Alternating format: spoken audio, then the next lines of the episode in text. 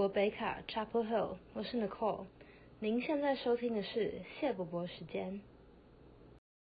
全世界运输成本最低的是海运，而不是铁路。Correction。哎，谢谢大家回我们这个节目，我是大叔桑。我是大叔甲。那我们今天有邀请到一个很要好的朋友 Tom，哎，Tom 跟大家说 Hello。哎，大家好。嘿嘿，对，那不过先做事情就是要讲重点，所以我们今天喝什么酒？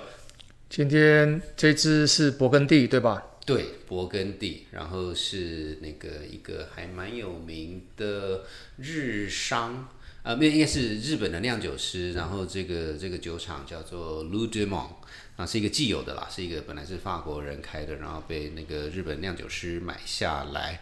那我个人还蛮喜欢的，他他当他很有名，就是他 label 上就是看到天地人，嗯，他说天地人就是因为酿酒就是需要天地人的融合，所以就是很日式的、很日式的思维，然后他酒还真的蛮好喝的。日式思维，但是是汉字。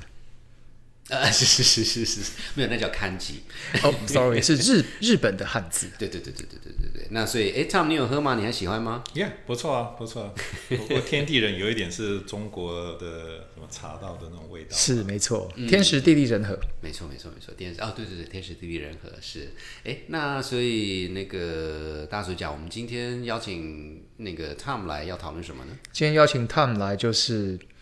这是 Tom 的领域啦，因为前几天我们大家那个有一个大事在苏伊士运河，那个某某日本的船东的船在那边出的，是长荣的。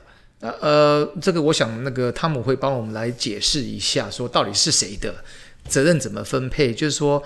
呃，前一阵子大家就在讨论嘛，热烈讨论，想说，哎，大家看热闹不如请汤姆来帮我们看一下门道，就说，哎，汤姆你可以帮我们解释说，为什么苏伊士运河的事情可以闹得这么大？它它很重要吗？全世界的全世界的这种呃海洋贸易，到底有多少东西从它那边经过？我据说啦，是说好像是呃世界的百分之十二还是十的贸易量从那边经过，这个数字差不多对吗？这个就是这个数字是正确的，但是其实这个百分之十二来讲的话，是对全世界是影响很大，因为这个不只是只有我们所想象到的那种货柜里面所载的货，这里面有包括像说从中东到欧洲的原油。嗯，中东到那个欧洲的瓦斯是是，还有你刚才呃，最近新闻上有看到有一些在什么羊啊，在牛的船啊卡在后面，啊，你的那些羊和牛可能都因为这样子可能要饿死了。哦，真的，对，所以说所以说这个对整个啊欧洲的整个经济来讲的话，是一个很大很大的影响的事件。嗯嗯啊，如果你回到大概六十一九六六零年代的时候。你记得那个时候是埃及跟那个以色列发生一个战争，是是，最重要是什么？也就是在控制这个苏伊士运河。嗯，没错没错。全世界有好几个呃节点，比如说苏伊士苏伊士运河是一个，巴拿马运河也是一个，对。还有另外的话就是香那个新加坡的马六甲，马六甲海峡也是一个节点。因为如果你把这些节点聚集住了，你等于是把全世界的经济卡住。所以你可以注意到，说在这些几个重要点，几乎美国海军都有那个船在那边护着。哦，那不好意思，那所以那个回到我们的小小，这是大背景了哈。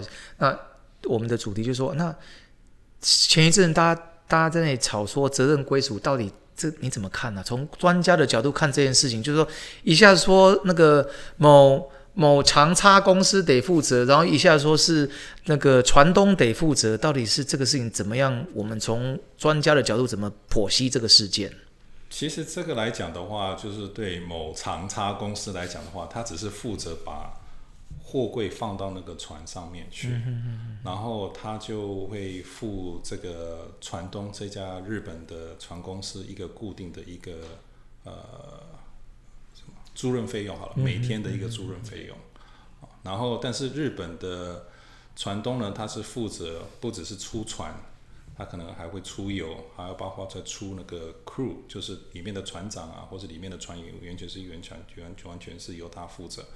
虽然这条船呢，万一万一跟所有的长龙的长叉的船都是外面的都是呃油漆的都是一模一样的，是，但是事实上来讲的话，啊、y o u know，就是船东是日本的，然后船员也是由这家日本公司出的，啊，那长龙的责任只是说我只是负责把货柜放上去跟货柜拿下来而已，其其他他就没有什么责任。所以就说，不管是，从一个外行人，所以我确定我有听懂，所以基本上所有的责任都是日本这个公司。对，那我可以问一个也是很基本的外行问题，就是那所以如果我跟呃这位厂厂差公司说，那我我这我这个货柜从 A 运到 B，然后这件事情发生的时候，我我我我我的法律责任我到底要找谁啊？就说我的直觉是说就找厂公司嘛，可是听起来又不是。你是说，对不起，我再确定一下你的问题，就是说，呃，我是长差公司的客户，我委托长差公司帮我从 A 到呃 B A 到 B，然后今天发生的这件事情，我应该找谁算账就对了。对对对对对对，呃，你当然可以找长差公司，呃，要求赔偿。嗯，那一般的概念来讲的话，就是说，嗯，在海运上面的话，没有所谓的呃呃 claim against 那个 delay，就是延后。就延后没有没有赔偿的问题没有，没有没有没有，真的，这是海运海运部分对吧只？有海运吗？还是还是空运也是这样子？其实基本上空运也是这样。真的，所有的运输除除非说你就像说那种快递公司啊，他们会说啊，隔天什么什么什么什么什么，哇，几点到之前，要不然的话你就可哦，所以基本盘是没有没基有本上是没有那 delay delay is always not part of the。这样子哇，真的是隔行如隔那山。那如果就是说，那你证据去申申请了，那好，那常常说说好，顶多就是我的整个货柜我赔你钱。嗯哼。但是你要知道说，一般来来讲的话，那个嗯，那个这些呃货柜上海运上面的赔款，或是说那个航空上面的赔款，它是都是一个 go with 那个那个呃国际的那种 Montreal 的，Montreal 的 treaty，嗯所以你可能一公斤就是几 cent，对对对它就是称斤称两就对了就是称斤称两，哇哦这是称斤称两的一个一个一个一个程度。那那所以完完全是没有办法 recover 你的这个呃价值价值。所以到最后大家就要比，就是比信用了，可以这样讲吗？就说你信用比较好，你过去的所谓的记录比较好，大家就会比较想要跟你就委托你去运东西，要不然的话，如果没有办法 claim，那那这个换个角度是，其实其实一一般来一般来讲的话，就是说呃那个那个呃什么托运人是。shipper。嗯，shipper 他们自己一般会有买 insurance 或者卖保险会 sell insurance，啊所以就是说他们就会马上就是可以可以 co claim against OK own OK insurance。OK OK 所以一般来讲的话，说如果你有买这样的保险的话，那保险公就是说 OK 好，我马上赔你这了解这条了解就是说你你这个货柜你保二十万美金，是，那就是 OK 一定，那就他就二十万给你。但是，但但是这个这个托运人的保险公司可能会去再去跟这个呃长荣，或是说这一家日本呃长差，或者说这一家日本公司再去跟他要求索赔，然后他们就会开始。就是变成是说那种啊，保险公司跟保险公司互相之间的那些 negotiation 跟 s e 哇，哎，不好意思，所以所以还是问一个 follow up question，就是说，那保险公司它会它的保险项目会包括 delay 这件事情吗？就是也一般是没有包括哦，所以保险公司也不。但但是如果你要买的话 I I 哦，这是钱的问题了，就是很贵啦，就是可能是不是贵到说不值得买？长对于长期在在托运的这种公司，是，而且也就是说，这个听起来是不只是海运嘛，空运也是这样。嗯那陆地上一般也会这样子吗？还是那又不太一样？陆地上有另有陆陆陆地上的 convention，而且陆地上是跟每个国家会的那种的要求会比较有关系的。对，就是因为海海运、空运、陆运的那种 risk 的 profile 是。都是不一样的，是是是。而且 govern 的 convention 也是不一样的。嗯嗯嗯嗯嗯啊，对，不，因为真的有时候隔行如隔山。是是是很很感谢 Tom 啊，今天来跟我们分享，因为他是呃，我们怎么讲？他是在医疗医药界，然后又是专就是门做专门是 logistics，就所谓的物流的专家，是美美国前就是前五调前五大医疗器材公司、材料公司。的高管，的高管 也不是的物流专家，哎，物流专家，物流专家，重点是物流专家是是是是是，所以所以真的有时候也就是要问问问专家这样。是是是是是。那如果这个讲到物流这件事情，就是说，呃，从苏黎世运河带到下一个想法，就是说，现在好像，呃，从国际贸易的角度，好像慢慢走到一个一个所谓的节点，就是说，现在过去二三十年是一个长期稳定的全球化贸易的过程，好像这几年有一点点大家在讨论说去全球化的这个状态，也许没有办法完全百分之百去全球化，但是就是说，从一个大公司的角度，它如何去处理，或是计划，或是安排这种比较去全球化的贸易的状况，特别是从物流的角度，他怎么看待这种这种政治的走向？所以就是我们要有多更多的 option 嘛，嗯哼啊、所以呃，最近长沙这苏伊士运河这个事情发生之后呢，那我们上面的大老板们就开始问了，you know what's our option？嗯哼，嗯哼，是那、呃很多人都马上就想到说啊，有那个呃 Euro Asia Train，就是从中国啊、到欧洲的火车。哎，这个不好意思，这这一条陆路这条已经通了嘛，对不对？这条已经通很久了，嗯这条已经通很久了。其实这个量越来越大。一带一路的一开始一开始的话，基本上是，you know，就是呃，在四川那一带 H H P 什么的，是是是是。他们到欧洲，他们是这这这一次这一块这些代工的工厂到欧洲是从从这边开始慢慢带起来。但是现在这这个技术相对来讲一直是啊成熟，是哦不只是说从中国的这个全球世界制造工厂到欧洲去，但是也有很多欧洲的货也现在也是透过这一块这块陆运啊、跑到跑到中国来是这样子。但是就是说，呃，还是有它整个的运输量来讲的话，还是跟海运来讲还是不能比。但是至少说它给给你一个嗯很好的一个另一个另外一个选项。啊，另外来讲的话，就是概念上来讲的话，就是说从呃，比如说从中国，或者说从上海啊、日本啊、台湾这一块啊，有到欧你要到欧洲去，基本上你的整个 end to end 的这个 supply chain 大概是四十五天。嗯。哼，在在在海海运的海运海运上。海运上，就是我们在一般我们在 planning 的概念的话，就是大概就是四十五天。啊，那那个呃，相对来讲的话，坐火车来讲的话，就是大概两个礼拜快多一点。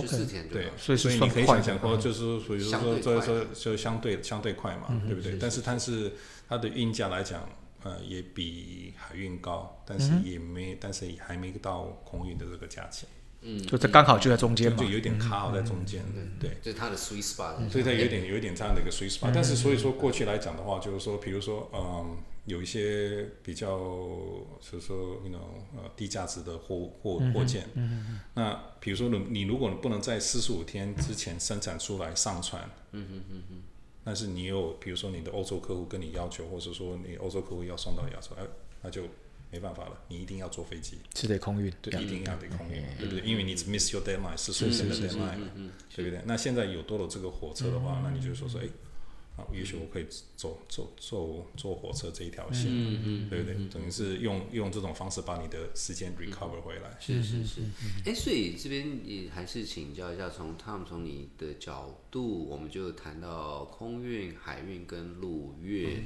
那我想空运跟海运，至少我比较容易想象，反正我某种程度就是 A 到 B 的概念嘛，因为就不会经过其他国家。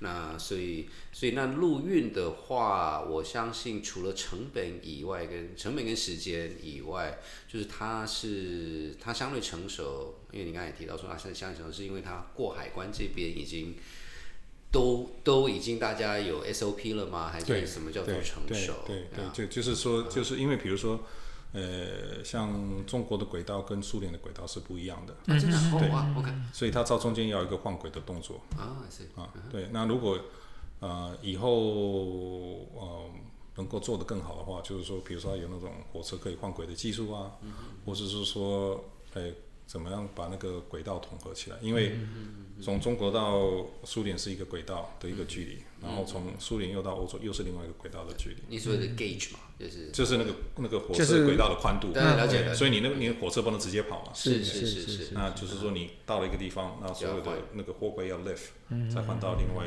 另外一列火车上面去，然后再继续跑。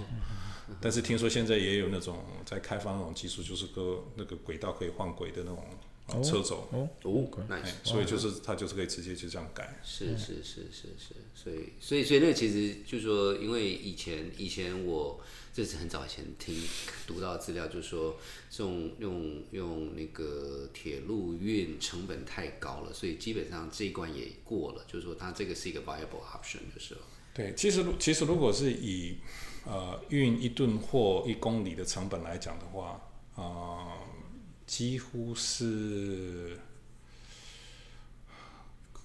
铁路，如果我没有记错，铁铁路好像要低于海运一点点。哦，真的吗？因为低于海运，真的吗书？上都说是海运最便宜啊。对啊，因为它那个火路那个火车的那个 rolling resistance 是全世界最低的。I see，比比比水的 rolling 真 resistance 的真的啊哦，所以就 per per energy consumption，哦理论上空气嘛，对不对？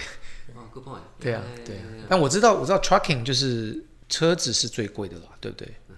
但是车子是最 flexible。是是，当然当然因为它，trucking 它不需要 trucking，送到你 require，门口啊。它不是它它不它不需要 infrastructure，它最需它所需要的 infrastructure 最好最少嘛。就你船还是需要港口嘛，是是是是你空运你还是需要一个机场嘛，那你铁路你还是需要那个那个火车站。那个铁轨，而不是火车站，还啊有铁轨，你要铺那对对些铁轨就够对。啊。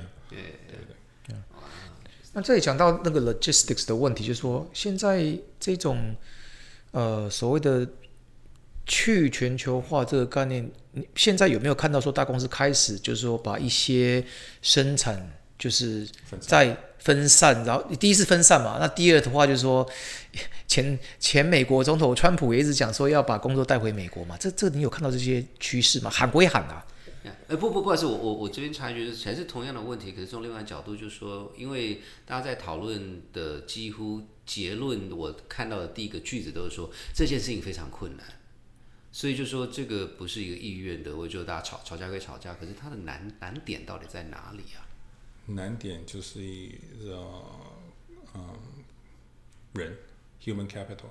所以就是账的问题，算账的问题。对，因为因为因为就是说美，其实美国的工人的成本太高，啊，嗯哼嗯哼。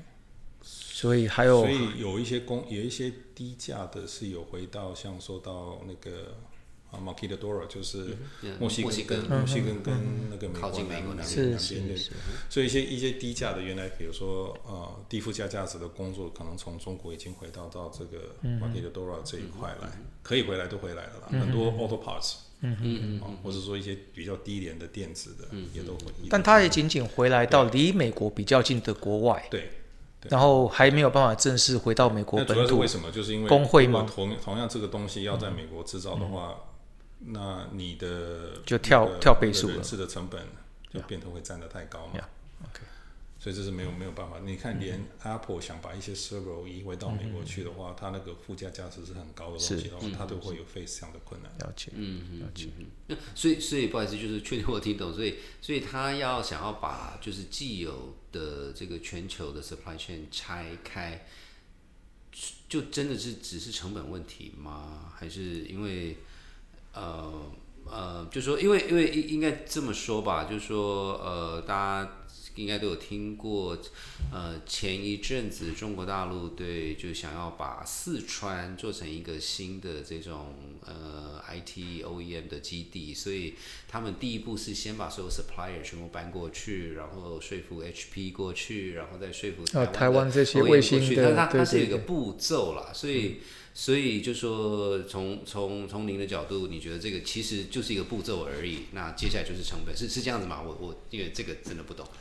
对，因为因为我觉得像做这种各各种的 industry 的，它有一个就是什么 Michael Porter 它的那个 cluster 的 effect，嗯啊，对不对？就有群聚效应就对了。就好像在台湾一样嘛，你在做这种 IT 的啊，比如说你在研发一个什么 passive resistor，或者你在做一个什么 drawing，或者你要在 design 那个什么啊、IC 版的 layer，你可能很快就可以把一些 expert 不一样公司的 expert 抓、抓在一起。是是是，它有这样的一个有一个这样的一个好处。嗯嗯。那比如说我在美国要做这个事情，我可能要做找一个 passive resist 的的 expert。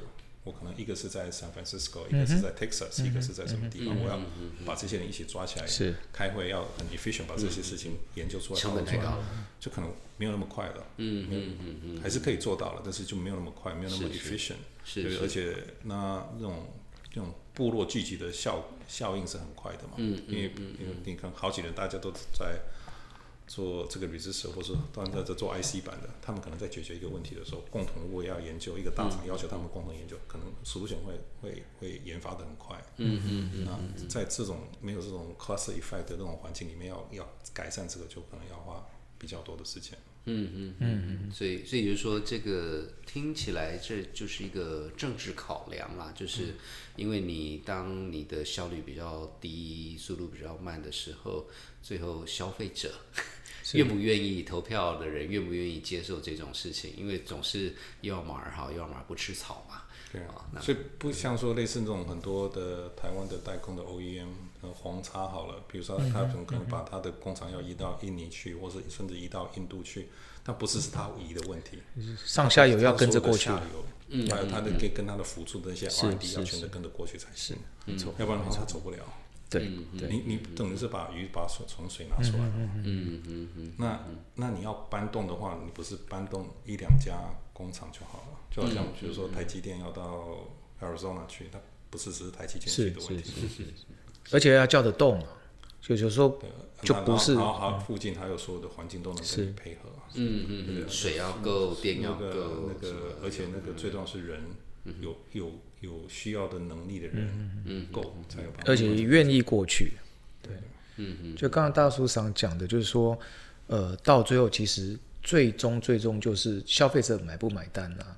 那我可能透露我自己的年龄了，不过我记得一九八零、一九九零，美国就有一阵，我不知道大家记不记得，有一阵说要爱用国货的一个一个政治宣传，然后也打广告打的。打的就是那种所谓的 “Made in USA” 啦，什么 Cotton 啊、USA Cotton 啊之类的。后来就是美国人民消费者就是不买单嘛，嗯他去买的时候就活生生的就多出一倍。其实对于广大的消费群众，我觉得不太容易去真正接受那种事情。台湾我不知道啦，那但是我知道美国就是消费者其实就是很务实啦。就对他来讲，就是如果东西都差不多，甚至差一点点，但价钱是二分之一，他自然而然就靠过去了。嗯嗯嗯，对。那接下来就请问 汤姆，就说那那很明显，你在这一行里面是是专家。那如果如果我想要当成当下下一个 generation 的 logistics expert，我我大学要读什么啊？我要去哪里学学习这种东西？还是你从小就想要当物流专家吗？没有小时候的我的志愿是写什么？哎，为什么讲讲的那架么飞机，驾飞机啊？好了好了，也算 logistics 了。运输东西这样子是？所以说你你在这个自己的呃职涯的规划上，当初有十年前有想到做物流吗？哎，你做物流多久了？大约？呃，快二十年了吧。哦，快二十年，OK 那那 OK 二。十年前你是做什么？他们有学以致用吗？呃，完全没有学历。完全没有。呃，透露一下好了，小时候就是在呃台南长大的嘛。我想现在在台南的住在台南的嗯听众也是一样的，你们小时候就是从小就是会听台南机场空军的飞机这样咻咻咻，所以小时候就是很向往说有一天我也要开那架飞机。是是是。那所以所以怎么会踏入这个物流这一块呢？如果哇，有点语重心长哦。就是就是就是就是，you know，呃，还长大的不够快吧？虽然虽然都已经念到 NBA 了，念完之后还想继续玩飞机嘛？啊，那也不好意思啊，you know，父母亲花了那么多钱让我读到读了 NBA 的，那总不能说只是继续玩飞机吧？所以从学那个 NBA 学校毕校毕业之后，就去找了一家啊、那个什么道琼五百啊，道琼三十里面的公司，然后他们刚好呃有一个航太的工厂是呃在纽约的附近，嗯啊，那就想说，哎，可以不错哎。诶，因为他是不只是做只是一般的航太，而且他是做国防航太的。OK，nice，所以有机会可以去去接触，像说怎么呃 F 十六啊，哇 B two bomber 啊，很尖端的哦。对对，呃它还有现在台湾在用的 Apache helicopter，哦，OK，所以所以那就就是说说好吧，那就到那家公司去玩玩吧。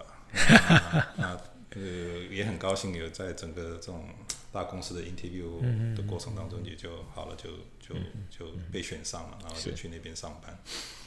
那可以讲一个很好笑的故事了，也是好笑的，就是啊、呃我第一天去上班，然后其实我的老板也不晓得我这个要怎么用我这个 MBA，因为他们是一个工厂嘛，是。那你这个 MBA 来我这个工厂是要干什么？但是问题是，这种大公司他们都有栽培计划，所以就说 OK，重点栽培。You are assigned to this，OK，、好，没没问没有。所以我的 director 呢就是说好，Tom，那 welcome blah blah blah，然后我们给你一个 special assignment。所以在这边建议所有的那个观众，以后如果你碰到老板要给你 special assignment，要非常的小心。特别听到“特别任务”这四个字，耳朵要要竖紧一点。对，除非你是 Tom Cruise 啦，那那是另外一件事情了。那那是 Mission Impossible。然后我想是 Top Gun，那他就说：“哎、那个我们需要你去帮我们找一些 glasses 玻璃 mirror。”我说：“这 sure，对不对？因为我刚刚从从 you know newly you know 刚刚拿了 MBA degree，you know，hey you know。雄心壮志。是是，yeah，Mr. Universe，I can conquer the world for anybody，这样子一个概念。好好，那我说这个这个玻璃有什么特别吗？他说对呀、这个玻璃呢就是很特别，就是大概一呃一个呃怎么 one atom，atom 是一个一个原一个一个原子原子厚度，厚度，一个原子的厚度，原子的厚度的 mirror 这样子。然后我就说，OK，他说 OK，that's、kind of intriguing already。这个就是所有的头脑里面的所有的 alarm 都是 going off。What kind of mirror is one atom thick？对不对？嗯他说：“你去帮我们找吧，因为我们这个 supplier 呢非常的困难。那你的 job 就是找帮忙在，you know supply development，就是把这些那种 supply 不能做的东西，把他们技术提升啊，让他们比较 reliable。说好，啊，我说没问题。那多久要给你回报？他说 take your time。哦哦哦 这种这种 deadline 更更可怕，对不对？是没错，，open ended，没错，所以就好好好，然后就回到桌桌子上了。然后那个时候还是用什么 Netscape，大家还记得有那个 Oh, Netscape. 吗？还有 AOL 的时代，就开始上到那边找，哎做了很多 research。好，两大概一两天之后就找了，因为全世界有三家在做这个东西。一家在美国，那就不用讲了，都已经跟他们在合作了。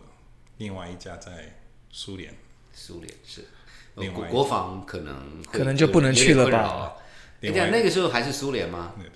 哦，透露透露年龄了哦。呃那那另外一个地方就是日本，OK，日本，是的。然后苏联当然就不用讲了。嗯，国防对啊，那那个呃，日本的话就是一家有一个三个三个零的那个公司 OK 对，然后就也就刚刚跟跟他们接触了，然后他们就马上也是很客气，就马上回啊、请问一下，你这个是跟国防有用途吗？这样子，嗯，我就去问了一下老板，说 yes。当然，完全是不是跟国防有有用途，但是可以间接用到国防上面的。嗯嗯嗯，啊，他他们就说啊，也很客气说啊，对不起啊，那个因为日本的宪法的限制啊，所以我们也不能再继续跟你谈下去了。这样子 OK，所以大概就一个礼拜就碰了一个鼻子的灰，然后很举头上去的去跟老板讲说，对不起，I failed my first assignment。那 那老老老板说什么？老板他只是想要挫挫我的锐气而已。所以老板根老板根本就是故意的。你这个哥伦比亚大学出来的 MBA 趾高气扬，我就是要让你那 你知道这个世界是很大的。哎、不过不过，其实这个老板对，至少在我经历里面对你是还不错的啦，他并没有让你让你做 做更奇怪的事情。不错啊，我觉得这个老板嗯对啊，其实是是就是 OK 的。对，因为那个到到了大公司的状态之下，就是说让你知道说，其实很多事情公司都有想过的，不是说对对对，这些人还是还是有些老资格啦。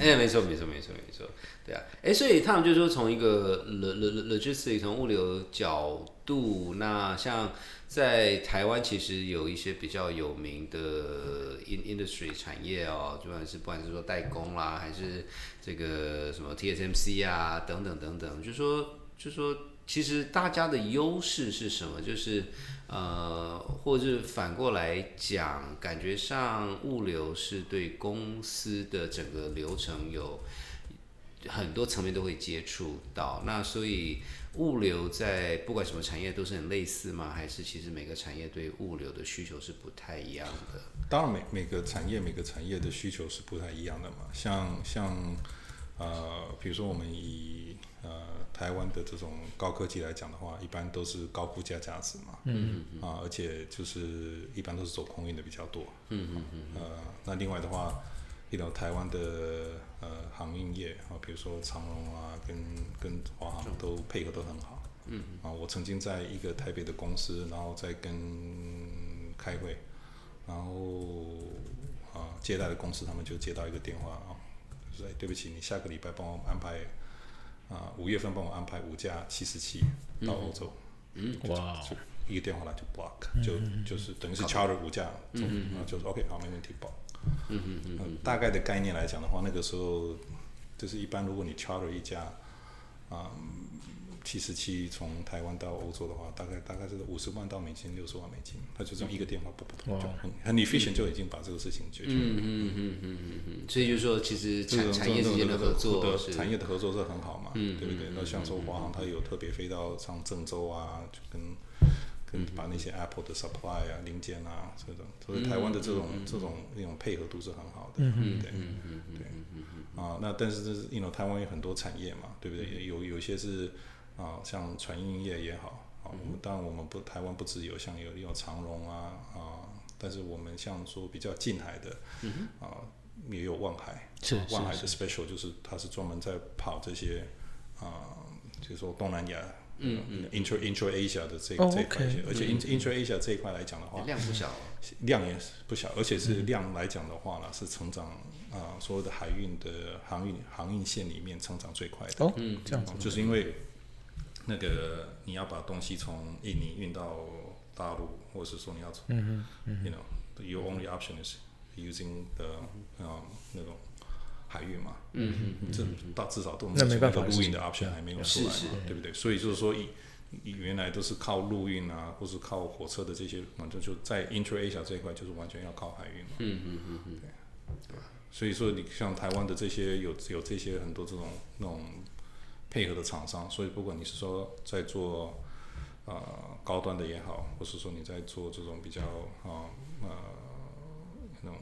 附加价值比较低的，等等，也都有相关的产业啊跟跟配合着。OK，那他们我们时间也差不多了，就是说接下来给你三十秒的时间，如果对于物流有兴趣的年轻人，他应该怎么做自自己的准备？啊给他们一些建议。多多去看，多去观察吧，为什么这些事情是这样的发生的？嗯嗯嗯嗯，对不对？然后就是想说，就是说，其实物流主要是要也是要配合，嗯，消费者的的消费方式嘛，是，对不对？嗯，你看，就是说像 Amazon 他们在他们的的变化，然后现在所有的消费者已经是都已经是被教育到说，you know when I want it, how I want it, you know where I want it，是对不对？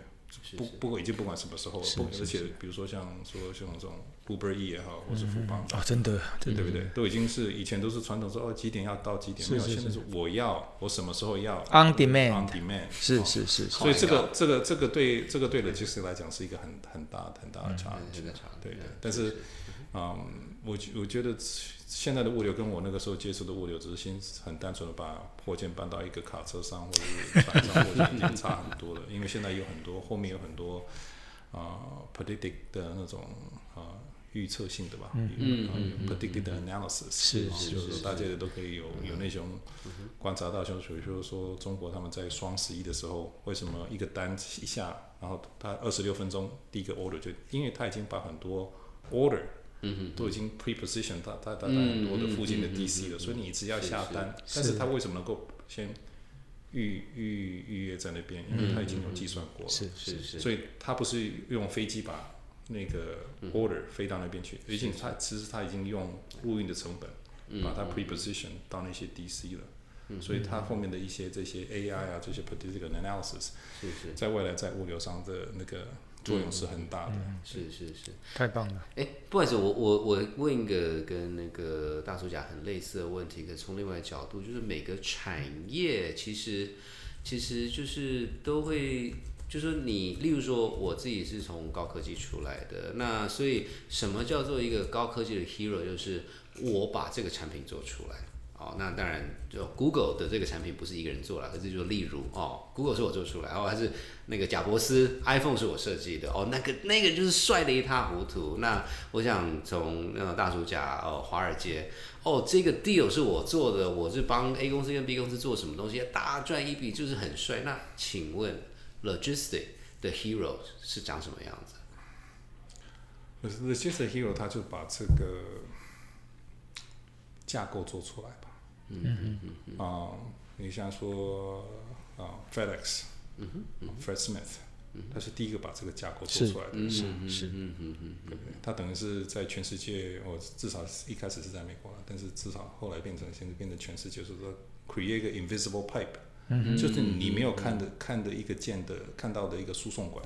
其实你只要你东西进到它的系统，就是 magically will show up、whatever it needs to go，、而且是很 efficient 的。是对他把这个他把这个架构那个建立起来了。嗯嗯嗯嗯，就看不见的英雄，可是那最难的，看不看不见的这个呃英雄或者看不见的管子，对，是是就是对你来讲好像很理所当然，但是其实你忽你要去想说，这个整个过程是里面是有很多的运算的，嗯，怎么样让很很很快的、很合理的把这个东西从 point A 运到用甲地运到乙地这样子，嗯。嗯，这是里面里面是很很大很多的运算，而且 Federal Express 的例子来讲，是在它之前，其实很多事情都不是那么理所当然的。嗯嗯现在我们是因为很习惯它的所谓的什么 forty eight hour service，什么 next day delivery，有的没有的，在这之前就是是没有的，US Post Service 吧，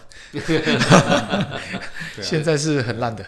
那那个像说美国跟这我是比较熟悉是美国的环境啊，像说 UPS 也讲，它是养养了一大堆的嗯 industrial engineering，industrial engineering 我不晓得现在是翻译成什么了，但是工业工程。工业工程对，对，但是它对 time efficiency 后面这块运算，它是算的非常非常的精准的。嗯嗯嗯嗯嗯，如果你们有稍微注意，如果你们从美国收来的 package，啊、虽然是你的亲戚都是 G U P S，但是你们可以看到，它的 routing 是随时都在变的。没错。有时候是从呃加州飞安哥拉治，然后飞日本到这边，有时候他们有甚至直接从加州飞夏威夷，直接飞台湾。它它的 routing 是马上就是，所以它是一连串在优化，它一直不断在运算，在优在优化它的 solution 的。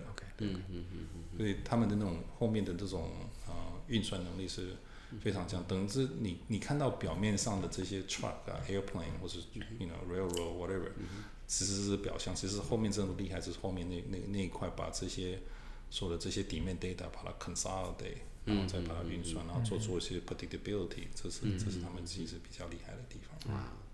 真的是找找专家来讲人的是不一样的。非常谢谢他们今天花这么多宝贵时间来跟我们聊一下这个 logistics 的背后，很多我们看的理所当然，是背后是有非常多的无名英雄。谢谢你。嗯，谢谢大家。谢，所以那谢谢这个大家今天这个这个分，请 tom 来分享呢也谢谢这个听众听我们这个节目。我这边是大叔嗓我是大叔家。你是 tom 嗯谢谢拜拜。